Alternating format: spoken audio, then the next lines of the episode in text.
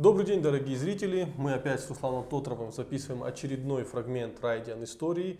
И в этот раз у нас будет немного необычный, э, необычная передача. Мы не отталкиваемся от конкретного события, мы отталкиваемся от личности. Э, сегодня мы будем говорить о том, какую позицию занял э, Дудаев в конфликте между ингушами и осетинами.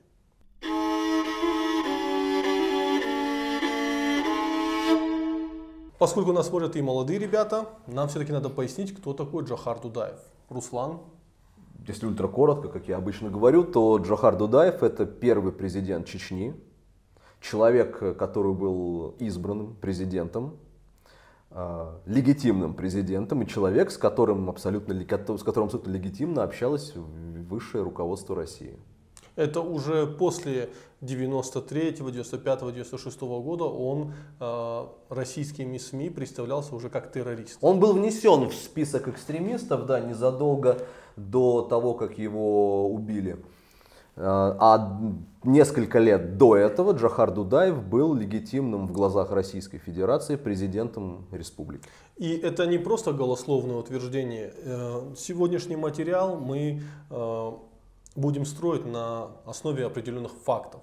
А, факт первый. 27 октября журналисты Тартас взяли у Дудаева большое и довольно интересное интервью. 92 -го года. 92 -го года, да. 27 октября 92 года. Называется так «Год назад Чечня выбрала президента». Это интервью было перепечатано э, на страницах газеты «Северная Осетия». Но скажу вам самое интересное, что это интервью вы не найдете нигде в интернете. Его просто физически нет, я его реально гуглил, его нет. Я думаю, более того, может быть, даже давай это как бы проанонсируем. Я думаю, что мы с тобой просто-напросто это интервью через какое-то время, в том числе и в печатном виде, оформим для тех, кто предпочитает читать и не смотреть. Безусловно. А почему для нас э, так важно интервью президента Ичкерии э, Джохара Дудаева? Э, для нас осетин. Дело в том, что в этом интервью он высказался по ингушскому вопросу. И сейчас я вам зачитаю, что он говорит. Журналист и Тартас задает Дудаеву вопрос. Но ингуши однозначно высказались за единство с Россией. Президиум Верховного Совета Российской Федерации поручил соответствующей комиссии определить границы Ингушской республики в составе России. Как по-вашему будет решаться этот вопрос? Дудаев отвечает. Ингушам, как и любому другому народу, надо дать возможность самим выбрать свою судьбу. Желают они быть в составе России в добрый путь. Захотят создать свою независимую ни от кого государственность в добрый путь. Выскажутся за объединение с братским чеченским народом, с радостью согласимся. Единственное, чему мы будем противиться, насильственному втягиванию народа в авантюры в интересах какой-либо клики. А Россия именно этого хочет. Пригородный район, который сейчас в составе Северной Осетии, ингушам не отдадут.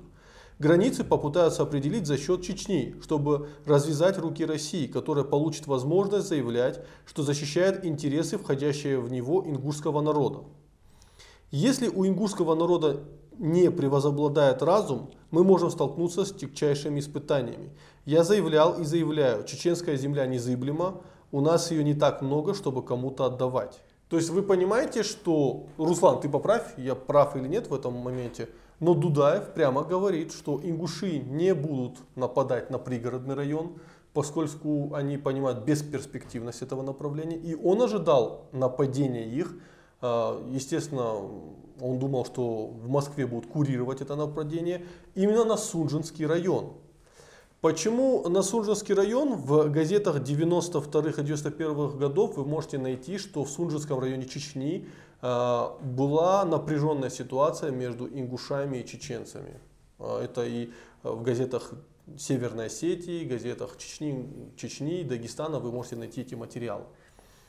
Я, я ошибаюсь? То есть он реально ожидал нападения ингушей на Сунжинский район? Это очень хороший вопрос, Алик. Я полагаю, что как человек, безусловно, ума глубокого и стратегического, Джахар э, рассматривал абсолютно разные варианты. Если ты спрашиваешь, спрашиваешь моего мнения и хочешь услышать умозаключение, к которым я пришел, исследовав да, материал, имеющийся в открытом доступе, я бы скорее сказал, что это не было приоритетом для него, приоритетом с точки зрения угрозы, да, приоритетной угрозой. Я полагаю, что здесь имеет место то скорее, что в народе принято называть так называемой восточной мудростью, либо же восточной хитростью, Джахар, безусловно, хотел обезопасить себя. Он прекрасно понимал, что прекрасно зная ингушей, Дудаев великолепно отдавал себе отчет в том, что в тот исторический период разум у них возобладать не мог. То есть э, прислушаться к словам даже целого Дудаева о том, что Россия никогда не позволит Ингушетии захватить пригородный район Северной Осетии, Джахар великолепно понимал, что его не услышат в Ингушетии. Тем не менее, чтобы соблюсти, наверное, какой-то политес, он это говорил. Я не уверен, что Дудаев первую голову ожидал нападения ингушей на Сунжинский район. Я думаю, что больше заботило его, как человека, безусловно, носившегося с национальной ичкерийской идеей, как с писаной торбой, его больше всего беспокоило то, чтобы его республика не стала разменной монетой э, в конфликте, в войне, называй как хочешь, между Осетией и Ингушетией, разменной монетой для России. Потому что многие источники подтверждают то, что вполне возможно тогдашнее российское наше государство могло э, рассматривать ситуацию здесь, в пригородном районе, как удобную возможность раз и навсегда решить так называемый чеченский вопрос, если бы чеченцы, что, как говорил Борис Николаевич Ельцин, сунулись. Поэтому мне представляется, Алекс, что для Дудаева здесь подчеркнутейший, подчеркнутейший нейтралитет по отношению к осетинам и к братскому ингушскому народу, как он говорил, был абсолютно стратегической мерой. Это была никоим образом, в первую очередь, не любовь к ингушам и не дикое уважение к осетинам. По мне, это была безусловная забота о собственном э, суверенитете и о собственной национальной идее. Это был реал-политик. Что абсолютно, абсолютно. Такой момент, Руслан, смотри, вот э, мы не можем не сказать о фатализме событий. Конечно. Что это интервью выходит 27 октября. За 4 дня за 4 дня до событий в пригородном районе. Самое интересное, что уже 27 октября э, в поселке Южный происходят ну, маленькие столкновения. Туда едут э, представители старших от Ингушей, представители старших от Северной Осетии, чтобы урегулировать. И вроде бы даже в Южном в тот момент что-то они урегулировали. Но уже в 30-х числах мы видим вторжение банд формирований. В ночь, да. В ночь. И у нас идут бои. Несколько позиций в центре Владикавказа занимают снайперы, которые начинают просто методично отстреливать мирное население. То есть э, буквально за 3-4 дня Дудаев дал интервью, где четко сказал свою позицию, что он не будет вмешиваться в конфликт между Астинами и Ингушами. В этих условиях э, такая теория, что конфликт между Астинами и Ингушами был Э, спровоцирован Кремлем, чтобы вытянуть Дудаева, она уже выглядит несостоятельной, потому что он уже озвучил свою позицию. Или же события уже так быстро развивались, что тормознуть их не успели. Как ты как думаешь? вариант. Ты видишь ли, какая штука? Ситуацию в Южном, вообще ситуацию в пригородном районе за несколько дней до начала, до, вторж... до ингушского вторжения сюда, mm-hmm. да, эту ситуацию по-прежнему представляли бытовой. Я делаю отсыл к 1981 году, когда в пригородном же районе убивали, ингуши убивали осетинских таксистов. Вот убийство Гаглоева, да, ставшее да. последней каплей. А цепочка этих экзекуций, она ведь представлялась именно неким бытовым конфликтом. Здесь была примерно та же история. Я прекрасно помню, и тому есть опять же документальные подтверждения, что еще за, условно за три дня до вторжения в Осетию Шли какие-то смутные разговоры о том, что что-то может намечаться, потому что часть ингушей Северной Осетии, Владикавказа в частности, и пригородного внезапно вместе со своим скарбом снимается и отправляется в сторону Ингушетии. Но сказать, что даже очень серьезные люди могли бы за 3-4 дня говорить о том, что будет война, именно что война, этого не было. Я так полагаю, что твоя, твое предположение о событиях, которые раз, снежным комом да, таким развивались, Алик, я не стал бы однозначно списывать со счетов снова Realpolitik, да, к слову, то, что конечной целью мог быть Дудаев со своей идеей независимой Ичкерии. Вспомни, это было время, все еще время так называемого парада суверенитетов в России. Возьмите столько демократии и суверенитета, сколько вы сможете унести на своем горбу. И Дудаев взял больше всех. Дудаев взял больше всех. На подходе был А, Татарстан. Э, Да, Дудаев взял больше всех. Я... И это еще один отсыл к нашему с тобой и с многими единомышленниками, да и не только единомышленниками, разговору о том, что первично право народа или нации на самоопределение, либо же территориальная целостность. Как бы то ни было, воленс-ноленс, произошло то, что произошло. И я очень не люблю, ты знаешь, конспирологические теории, но чересчур любопытно выглядит э, версия о том, что главной целью все же было разрушение независимости Дудаевского государства. Тогда э, второй момент. Да- Можно я вот да. буквально... Ты понимаешь, эм, как однажды сказал знаменитый, кстати, э, на мой вкус очень недооцененный южноосетинский философ Габарата, никогда не недооценивайте глупость даже очень видных политиков и недальновидность.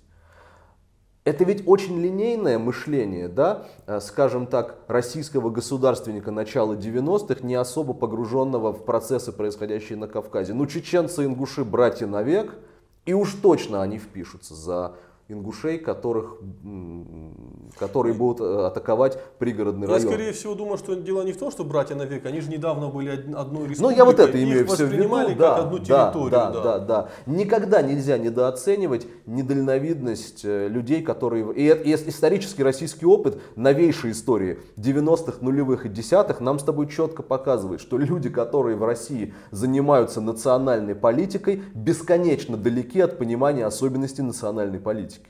Руслан, я до сих пор и как значительная часть населения страны виню Ельцина в участии в развязывании конфликтов на Кавказе. Я понимаю, что это, может быть, не было конечной целью развивать конфликт на Кавказе, но абсолютно бездарная политика э, привела к серии кровавых историй. Если вы объявили тот самый парад суверенитетов, и если вы декларируете уважение к праву нации на самоопределение, то вы исключительно непоследовательно развязывая Первую Чеченскую войну. Вы Безусловно. сами, вы сами фактически подтолкнули. Я думаю, Э, что даже большинству российского населения будет аб- абсолютно справедливо признать, что была абсолютно преступная война, э, в ходе которой умер- убивали мирное население э, Чечни и умирали вот эти срочники, солдаты. Кстати, об этом Юрий Шевчук хорошо рассказывал. Просто привозили зеленых Да, ребят, да. которых убивали. Ради, э, даже не ради какой-то идеи высокого блага или заработать денег, а просто из-за своей политической глупости. Это еще хуже.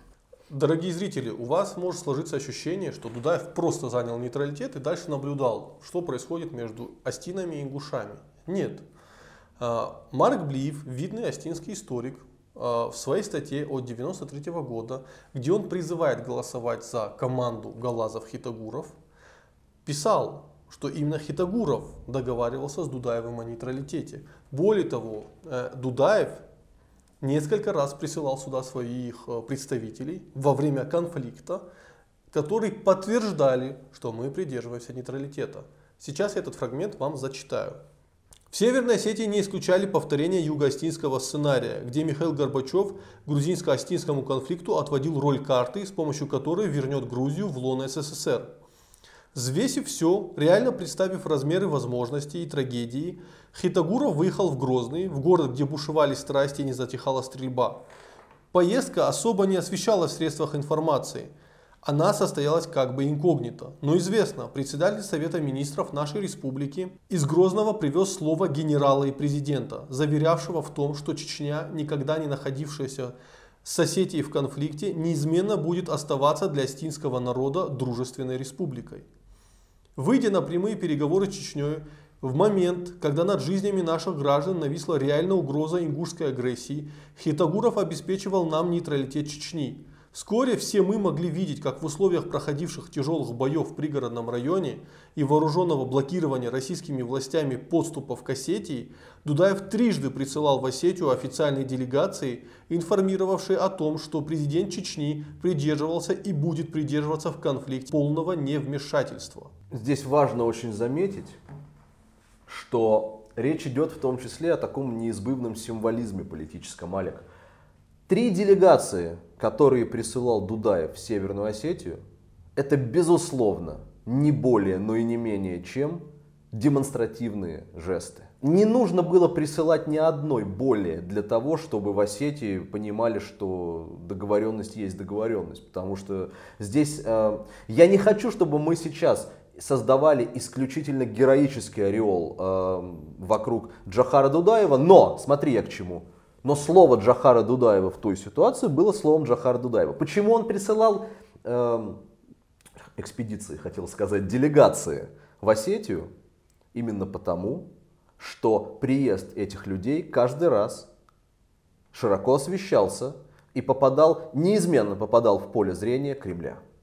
Дудаев посылает двусмысленные, недвусмысленные и всякие прочие сигналы федеральному центру Ребята, я демонстративно веду себя так, чтобы у вас даже мысли не возникло о том, чтобы использовать ситуацию а, против меня и моей республики. Ну, безусловно, его могли, даже если бы чеченцы не участвовали в этом конфликте, они не участвовали, да. Его могли обвинить, при, придумать каких-то чеченцев, которых конечно, послал Дудаев. Конечно. Именно поэтому, поэтому сюда приезжают. Да, это именно была демонстративная позиция. И нейтралитет, я вынужден здесь немножечко, наверное, с небес на землю э, опустить тех, кто думает, да, что нейтралитет э, чеченцев по отношению к осетинам обеспечивал Сергей Хитагуров. Ну, давай скажу очень коротко, но это смешно звучит. Безусловно, кто бы туда не поехал, Дудаев бы об этом договаривался. Нейтралитет Чечни обеспечивал исключительно Джахар Дудаев и исключительно потому, это нормальная, опять же, реальная политика, исключительно потому, что это была самая выгодная, а возможно единственная выгодная метода в тот момент для него с точки зрения национального интереса его государства. Отдельно поясню, что к Джахару Дудаеву мы относимся э, сугубо нейтрально, э, потому что... Как и он к Осетии официально. Да. Э, надо учитывать все-таки тот момент участия Джахара Дудаева в жизни э, человека, который устроил э, резню в отношении астинского народа, это Звяда Гамсахурдия. Они были близкими друзьями, и фактически Джохар Дудаев в какой-то момент спас жизнь Звяду. Хотя прекрасно понимал, что этот человек повинен в убийстве э, осетин, абхаз и других представителей нацменьшинств в Грузии. То есть Именно поэтому мы э, не оцениваем ни с позитивной, негативной э, стороны Дудаева. Мы просто пытаемся рассказать о том, да. почему придерживался нейтралитета. Но еще, давай продолжим с тобой. Это ведь не единственный материал, который говорит о позиции Дудаева. Э, чуть позже председатель правительства Дагестана поддержал ингушскую сторону в конфликте с осетинами. Очень малоизвестный факт, и мне кажется, очень важно, что ты сегодня об этом говоришь. Да, мало кто знает, давайте зачитаем фамилию председателя правительства Дагестана, потому что не все ее знают, и я ее, к сожалению, не знал. Это Ибрагим Бейли, который разразился большим материалом в газете Дагестана о том, что осетины в отношении ингушей совершают преступные действия. На что в ответ ему ответил народный художник Северной Осетии и народный депутат Моссовета Заурбек Абоев. Вы должны понять, что в тот момент в жизни России, которая формировалась, огромную роль играла именно интеллигенция. Мы, кстати, об этом с Русланом рассказывали э, в историях про похищение э, э, Туреза Кулумбегова. Тогда спортсменов в политике не было, тогда были народные художники. Ну тогда в политике были, э, во-первых, люди интеллектуальные, глубокие и люди действительно патриотичные на деле. Был большой запрос именно на запрос. творческую интеллигенцию в том числе. Э, Заурбек Абоев отвечает Ибрагиму Бейли. Вы выразили недоверие президенту Чечни Джохару Дудаеву в его благородном намерении стать посредником между ингушами и астинами. Хочу быть откровенным.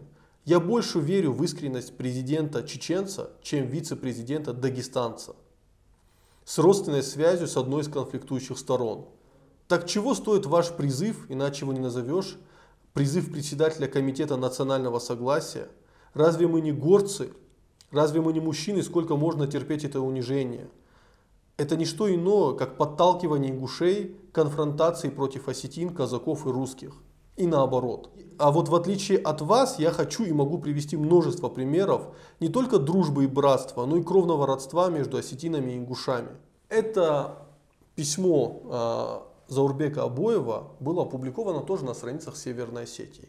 И вообще, я нашим зрителям рекомендую прийти в Национальную библиотеку, А, да, видео снимать вам уже там не разрешат, но прийти и ознакомиться с материалами 92, 91, 90 годов. Это откроет вам глаза на тот уровень демократии, который был, и на тот уровень свободы слова, который был в тот момент. И вот еще на что нужно обратить и вам, друзья дорогие, Алик, и тебе внимание.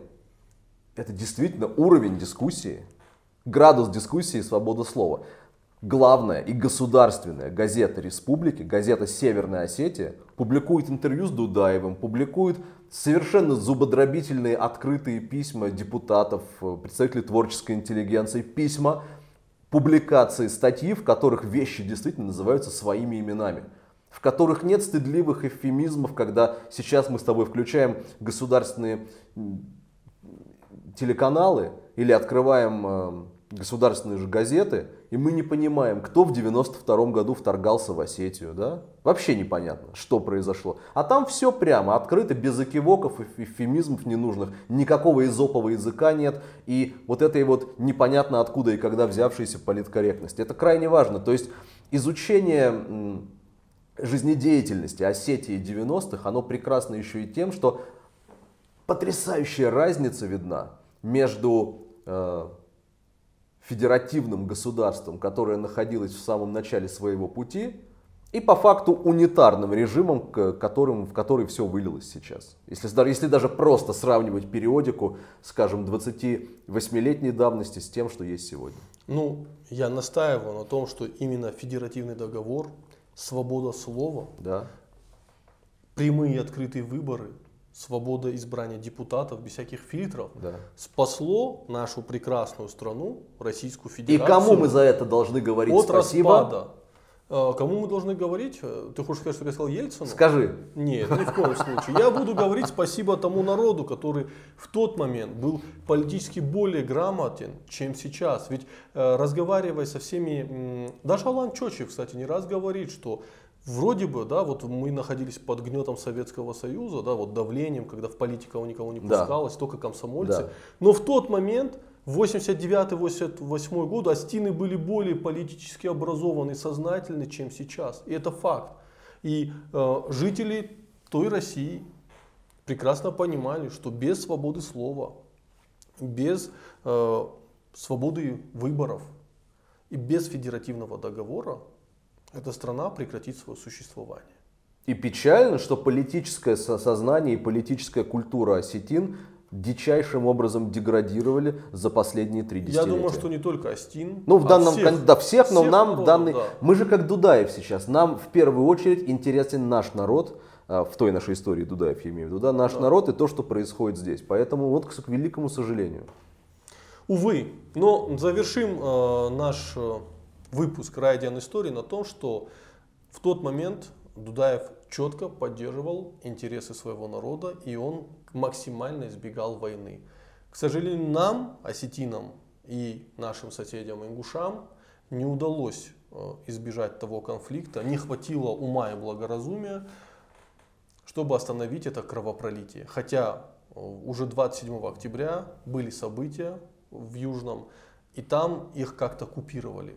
Но, видимо, кому-то надо было, чтобы эта война произошла. И, к сожалению, мы вынуждены вспоминать эти кровавые события каждый год. А еще, увы, осетинам из раза в раз, я даже не знаю, чего именно не хватает, но не хватает того, чтобы во главу угла всегда ставить собственные национальные интересы впереди всего остального. Безусловно. Все материалы, которые мы здесь обсуждали, они у нас есть в, оцифрованы, но не в рамках э, написанных. Но мы их вам предоставим, чтобы вы могли с ними ознакомиться. Всего хорошего. Счастливо.